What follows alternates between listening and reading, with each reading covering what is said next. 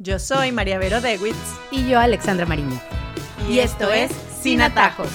Porque la vida hay que vivirla sin atajos.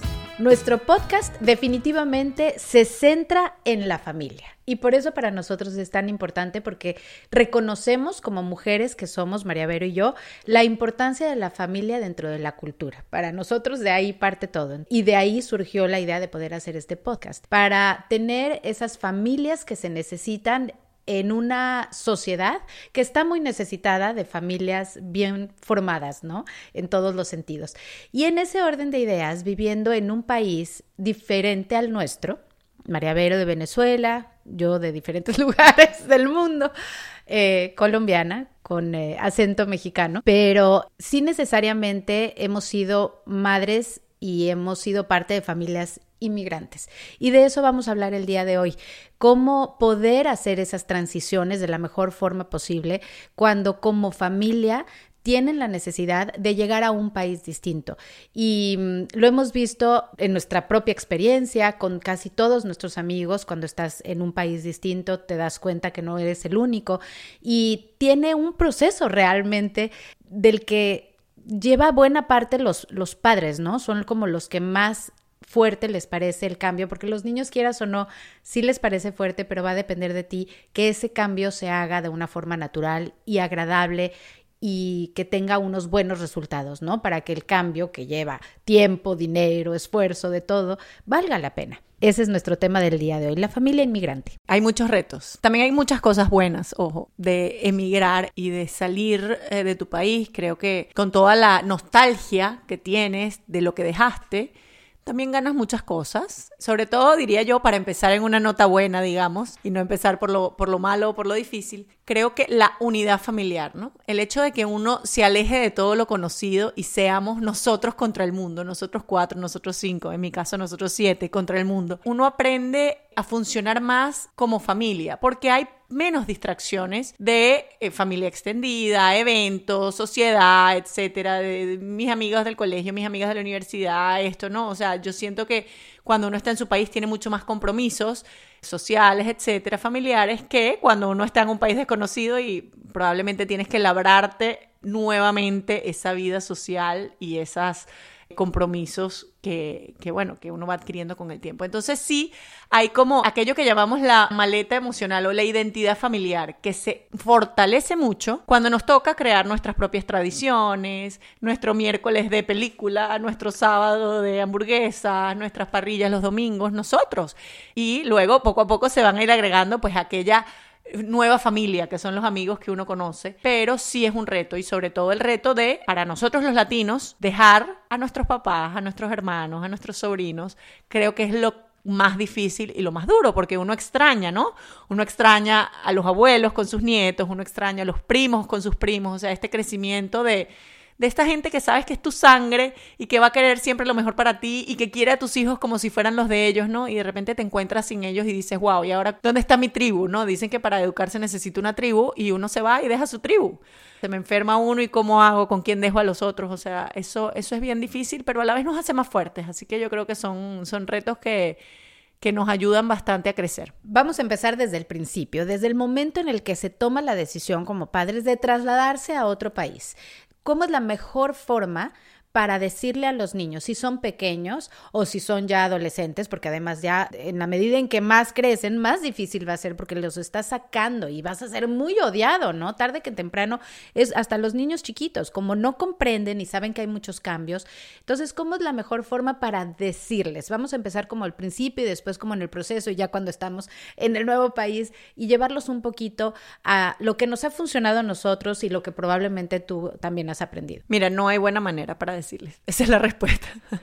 Yo pagué la nota cuando nos veníamos para acá de hacer una presentación de PowerPoint, un video con Mickey Mouse, la playa, todas las bondades del sitio que nos íbamos y obviamente terminaron llorando igualmente. O sea, el chantaje emocional no funcionó para nada y creo que eso lo tenemos que tener siempre en mente. O sea, no hay una buena manera. Es una conversación muy difícil. Es un cambio que les va a costar y nos va a partir el corazón, se les va a partir el corazón a ellos y hay que entrarle de frente a eso, ¿no? O sea, ser francos, ser sinceros y bueno, y, soportar los llantos que vengan, acogiendo mucho y entendiendo, porque probablemente nosotros también lo estamos sintiendo, pero bueno, entendiendo que esta es una decisión que se tuvo que tomar por X o Y y que hay que seguir adelante, ¿no? Y, y al final decirles eso, o sea, estamos juntos y eso es lo importante. Ojo, yo también, eh, por ejemplo, les decía a mis hijos, bueno, imagínense antes que se montaban en un barco, pasaban un mes en un barco y más nunca veían a la familia que dejaron. O sea, hoy en día tenemos FaceTime,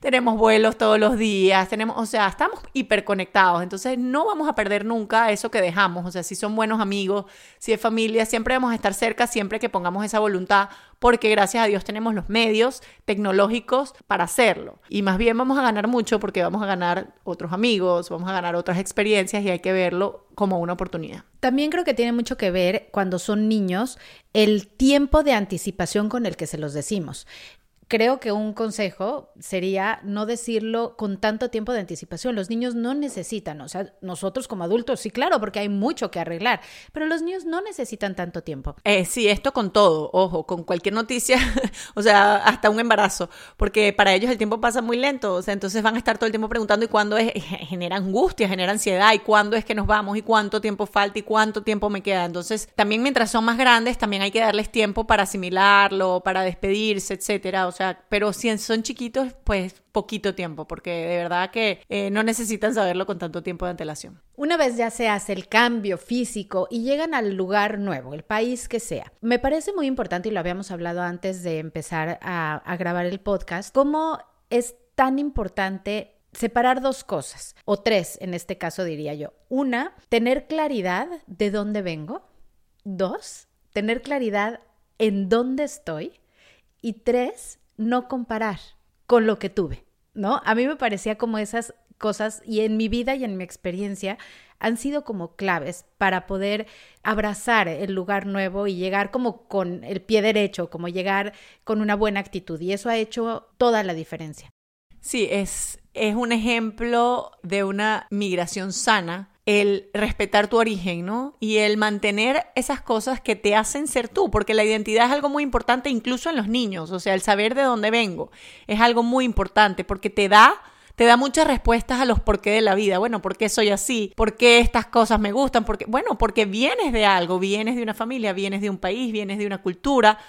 A mí me tocó el semestre pasado dar clases en la universidad de una materia espectacular que se llama antropología cultural. Y de verdad que yo aprendí muchísimo de la importancia que tiene la cultura en la vida de las personas. La cultura es casi, o sea, es, el, es, casi el origen de todo, ¿no? Es, es de dónde vengo, es mi religión, es mi educación, es mi, el sistema político en el que me siento acostumbrado, es la comida, es el folclore, es, es todo. Y yo creo que eso hay que mantenerlo, hay que cuidarlo, hay que respetarlo, hay que, hay que darle su puesto, pero también hay que adaptarse al sitio al que uno llegó, ¿no? O sea, uno no puede pretender entonces, no, yo solo me voy a vestir como me vestía allá, solo voy a hablar de lo que hablaba allá, solo voy a comer lo que comía allá, no, porque también esa riqueza cultural de adaptar estos nuevos símbolos a mi vida, aprender este nuevo idioma, aprender cómo se hacen las cosas acá, me hacen definitivamente una persona más rica culturalmente, ¿no? Y lo que tú decías, no comparar, muy difícil, eh, muy difícil no comparar, pero yo creo que podemos comparar en un en buen plan. O sea, no comparar en mal plan, porque, bueno, comparar va a ser, va a ser imposible, pero decir, bueno, eh, voy a traer estas cosas buenas que tenía de allá y voy a agarrar las cosas buenas de acá y, bueno, lo malo, que lo hay siempre, allá y acá, bueno, voy a tratar de desecharlo, ¿no? Pero siempre tomar lo bueno y sobre todo no hablar mal ni del país que dejaste, ni de la cultura que dejaste, ni del país en el que estás. Porque se siente como una falsa eh, sensación de lealtad, entonces, de yo de criticar todo lo que está acá o al revés, ¿no? Eh, justificar mi decisión de haberme ido criticando todo lo que dejé, eso no sirve, no sirve para nada, es malísimo, no, o sea no es así porque sabemos todas las aristas que tiene y probablemente nos hayamos ido por una situación en particular que nos duela, pero yo creo que siempre ante nuestros hijos hay que mantener como esa imagen linda, ¿no? De a pesar de lo que nos haya pasado en el país de origen y por qué nos hayamos tenido que ir, al final ese país te dio mucho de lo que tú eres y yo creo que eso hay que tener también agradecimiento, ¿no? Ahí justo quería llegar y es al agradecimiento. Me encanta eso porque definitivamente hay que ser agradecido y tiene mucho que ver el proceso que tengas de adaptación al nuevo lugar en la medida en que comprendas que ese nuevo lugar le va a dar una educación a tus hijos, le va a dar amistades a tu familia, te va a dar a ti amistades, te va a dar experiencias, te va a dar posibilidades, te va a dar trabajo. Y en la medida en que uno sea agradecido con cómo un país te recibe, sean las circunstancias que sean, porque por supuesto que no es fácil, es un proceso todo y unos llegan mejor que otros y demás, pero finalmente en el agradecimiento radica la diferencia con la que puedes ser un buen inmigrante o tener una buena experiencia. Sí, el agradecimiento además es una actitud de vida que en la familia hay que fomentarlo mucho, o sea, y no solo dar las gracias porque eres educado y das las gracias cuando te invitan a una casa, no. Eres agradecido con las cosas que tienes y eso se manifiesta en una actitud de vida. No es estar dando gracias todo el día, sino es sentir que lo que me es dado no necesariamente yo me lo merezco, sino que es un regalo, ¿no? Y como es un regalo, yo lo aprecio, lo valoro y me muestro agradecido ante eso. Obviamente, en las familias inmigrantes tenemos que tener doble agradecimiento. Tenemos que tener agradecimiento al país que nos envió para acá porque muchas cosas nos dio y al país que nos recibió porque nos está recibiendo, ¿no? Ese agradecimiento debe ser doble y a mí me duele mucho cuando veo familias, personas inmigrantes que muestran odio o ingratitud hacia o su país de acogida o su país eh, de origen, ¿no? Porque al final eh, eso no los permite como ser felices, ¿no? Si uno alberga resentimiento, y eso los hijos lo notan mucho, ¿no? Cuando uno alberga esos resentimientos, ellos también como que lo respiran, ¿no? Y es muy triste ver a veces familias que evidentemente tienen un resentimiento o con el país que los recibe o con el que los dejó. Hablaste mucho de la familia que dejas. Es difícil cuando estás en un país, sobre todo nuevo, el no sentir esa comunidad, ese apoyo emocional que te puede dar tus hermanos, tus primos, tíos, padres, como toda la familia. Y son pocos los que tienen el lujo de tener en el nuevo país a toda la familia, porque sí sucede y lo hemos visto que han llegado poco a poco y empiezan a crear como ese clan. Pero sí son muchas las personas que están solos. Entonces, ¿cómo poder soportar como padres y en especial como madres cuando estás llegando a un país y tienes todos estos conflictos y tienes todas estas situaciones y extrañas tanto a tu gente, a tu familia, abrirte un poco a esas nuevas posibilidades que te dan incluso los amigos, que en muchos casos se convierten en la familia que no tienes, porque pues ellos también están solos. Te das cuenta que no eres la única, que en esta situación se encuentra mucha gente y más ahorita cuando el mundo es tan globalizado, cuando hay tanto éxodo de parte de Latinoamérica, por ejemplo, a un país como Estados Unidos, como Canadá, como Europa, en España, por ejemplo. Entonces te das cuenta que llega mucha gente igual que tú y que al contrario juntos pueden hacer más. Sí, yo creo que evidentemente si hablamos de la parte personal, yo vengo de una familia muy unida y muy grande y para mí ha sido evidentemente lo más difícil. Los extraño todos los días y soy de las que digo me devuelvo mañana y, o sea, seré la más feliz solo por estar con ellos. O sea, de verdad que es lo que más me ha costado. Pero sí entiendo y aprecio muchísimo lo que he aprendido yo de la amistad cuando emigré. Ojo, yo tengo mis amigas de toda la vida y las quiero y las amo, pero la amistad cuando uno emigra es distinta porque es una amistad que raya en el cómo te ayudo y cómo me ayudas tú a mí, ¿no? O sea, no es solo la pasamos bien, somos afines, eh, gozo contigo, conversamos de todo, sino es te busco al niño al colegio porque tú estás accidentada, es te llevo la comida porque estás enferma y no pudiste, o sea, y aquí llegué con un caldito de, de gallina y de repente en mi país no lo tenía porque tenía mi sistema de apoyo que era mi familia y a mí me pasaba algo y estaba mi mamá, mis hermanos, etcétera, pero me mudé para acá y bueno, evidentemente no los tengo. Entonces, ¿a quiénes tengo? A esos amigos que son capaces de suplir esa figura y que además me babeo. O sea, cuando veo que una amiga es capaz de tocarme la puerta y de traerme una sopa porque estoy enferma, digo, wow, o sea, qué bella esta amistad en la que tú de verdad piensas en el otro y en el bien y, sabes que eres necesitado, ¿no? Y haces las cosas desinteresadamente. ¿Cuántas veces esa amiga que te busca al niño al colegio, esa amiga que te hace el transporte del fútbol porque no puedes? Yo creo que es muy linda la manera en cómo la amistad se vive y yo creo que nuestros hijos lo entienden también. O sea, entienden mucho lo que es esos amigos que son los hijos de los amigos de sus papás, que son como familia, que son como sus primos, porque están en los momentos difíciles, ¿no? Y están cuando la familia no está. A mí el tema de la amistad me encanta, sobre todo con los niños, porque yo creo que hoy en día hay una falta de amistad. La amistad se confunde con otras cosas y, yo creo que por eso hay como unas corrientes raras. Eh, la amistad es muy importante en la vida de los seres humanos, o sea, nos llena mucho, es un amor muy desinteresado y que además se enriquece cuando llegan nuevos amigos. Es un tipo de amor muy lindo y yo creo que cuando uno emigra, de verdad se da cuenta de que la amistad es necesaria en la vida de las personas. Hablábamos de las cosas buenas que sí tiene el emigrar, el estar en otro lugar diferente al tuyo, en el que has nacido, crecido, vivido toda tu vida y llegas a un nuevo lugar. Y otra que yo creo que vale la pena resaltar es cómo se te abre el mundo en términos en que conoces y aprecias cosas que gente que ha durado toda su vida en un mismo lugar, sabes que no lo tiene. Y esa es una posibilidad enorme, inmensa de entender y de transmitirle a nuestros hijos lo que tú decías en tu PowerPoint a lo mejor, de, pero miren a dónde vamos. Claro, si te lo presentan en un PowerPoint, pero después lo ves y dices, claro, esto es un privilegio el poder también estar en un mejor lugar que te va a brindar mejores oportunidades para tu familia. Y cuando comprendes ese privilegio, adoptas un punto de vista distintísimo, ¿no? Sí, y yo creo que otra cosa, hay una frase que eh, dicen mis papás que dan cursos de matrimonio y me encanta, que dicen que la familia es una república independiente, ¿no? Y nosotros como latinos nos cuesta mucho el tema del república independiente. ¿Por qué? Porque todo el mundo opina, ¿no? O sea, la suegra opina, la otra suegra opina, la hermana opina, y entonces uno termina, sobre todo cuando tienes los hijos chiquitos, que no sabes qué hacer, porque tu mamá te dice una cosa, tu suegra te dice la otra, entonces tú como que criando te sientes como insegura, a quién oigo, etcétera. Te toca llegar a un sitio nuevo donde tienes estas oportunidades que hay que aceptarlas, pero que también te toca la oportunidad de tener tu familia solo con tu mentecita, ¿no? O sea, y de decir, bueno, es que aquí no, nadie me va a decir si, si lo tengo que castigar, si no lo tengo que castigar, si tengo que hacer esto o no lo tengo que hacer, y me toca a mí y obviamente a mi, a mi pareja, bueno, descubrirnos, descubrirnos como república independiente, ¿no? Y esto creo que lo decía un poco al principio, esto fortalece mucho, nos hace mucho más seguros de nuestra educación, de nuestra crianza y nos genera una identidad familiar también mucho más fuerte, que luego a los que tengan la suerte de volver, si consideran que es suerte o no, lo que sea, también uno llega cambiado, uno dice, ya va, nosotros somos nuestra República Independiente y sí lo somos, o sea, porque hemos hecho las cosas consensuadas, conversadas, pero según lo que nosotros creemos que es mejor para nuestros hijos, ¿no? Y yo creo que eso es valioso también.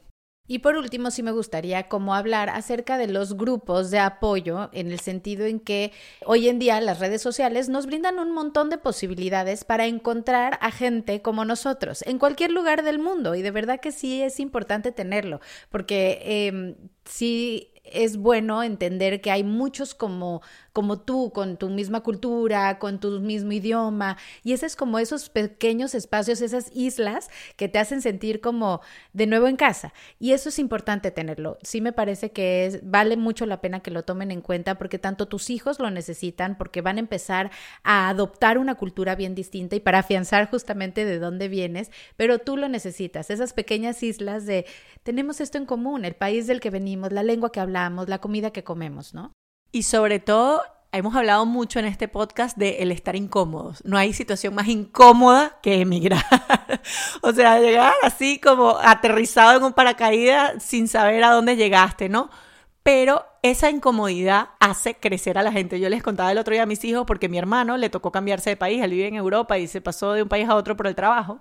Y nos contaba que él llegó y no conocía absolutamente a nadie. Y la, segunda noche que estuvo ahí, llegó a un bar, se sentó y empezó a oír quién hablaba inglés. Y a los que habla, o hablaba español. Y se volvió y le decía, hola, ¿qué tal? Yo soy, yo me llamo Juan Andrés y llegué ayer. Y, y así mismo, o sea, con esa cara bien lavada, yo le decía a mis hijos, esa es la actitud que hay que tener. O sea, ¿qué es lo peor que te pueden decir? Ah, bueno, no, no, no te hacen mucho caso. Bueno, al día siguiente estaba jugando fútbol con un grupo de latinos y, así hace amigos. Entonces, yo creo que a veces eh, los que de repente oyen este podcast y no les ha tocado emigrar, de repente les toca, no sé, llegar a un nuevo colegio, llegar a una nueva universidad. O sea, qué buena actitud tener de llegar a un sitio y decir, hola, practicarlo casi, hola, yo me llamo Alexandra, eh, llegué ayer, eh, ¿cómo te llamas? Y ya, o sea, abrirse a la gente, porque al final eso es lo que nos va a hacer llegar a esos grupos, tener amigos, llegar a esas comunidades, porque si nos encerramos en nosotros mismos, no, es que a mí me da pena hablar, ah, no, entonces si te da pena hablar, olvídate que te vas a quedar solo por el resto de la vida, porque además nadie va a venir a ver y asumir que tú estás recién llegado y estás solo, entonces, o sea, puedes tener la suerte, pero la verdad es que no pasa mucho. Entonces, bueno, tener esa valentía de estar incómodo y de salir de esa incomodidad y decir, hola, me llamo tal, aquí estoy, cuáles son los planes aquí, qué vamos a hacer. O sea, es, es muy valioso, creo. Y así llegamos a nuestras conclusiones de la familia inmigrante. Hablábamos el día de hoy. Emigrar es difícil, pero también hay muchas cosas buenas. Uno, la identidad familiar se fortalece, se crean nuestras nuevas tradiciones, nuestras costumbres. Lo otro es que siempre es difícil el cambio, pero es mejor medir el tiempo. Hablábamos de eso específicamente con los niños pequeños. No tienen necesidad de saberlo mucho tiempo con anticipación. Con los más grandes, tal vez sí, decírselos para que tengan oportunidad de digerirlo y de despedirse, que es muy importante. Una migración sana, nos dice María Vero, es cuando mantenemos nuestras tradiciones y la importancia que tiene nuestra cultura, pero también es importante adaptarnos a la nueva cultura. Eso nos llevó a no hablar mal del país que dejamos o del país al que llegamos. Siempre ser agradecido. A través del agradecimiento se manifiesta una actitud de vida. Hace la diferencia total en el proceso de migración. La amistad es muy importante cuando se está en un nuevo país, es totalmente distinta, se crean lazos especiales y un sistema de apoyo. Y al final habla María Vero acerca de la incomodidad de llegar a un nuevo país que nos hace hacer cosas que creíamos que no éramos capaces de hacer, pero que al salir de esa incomodidad, pues nos hace encontrar gente muy valiosa y abrirnos a las nuevas posibilidades.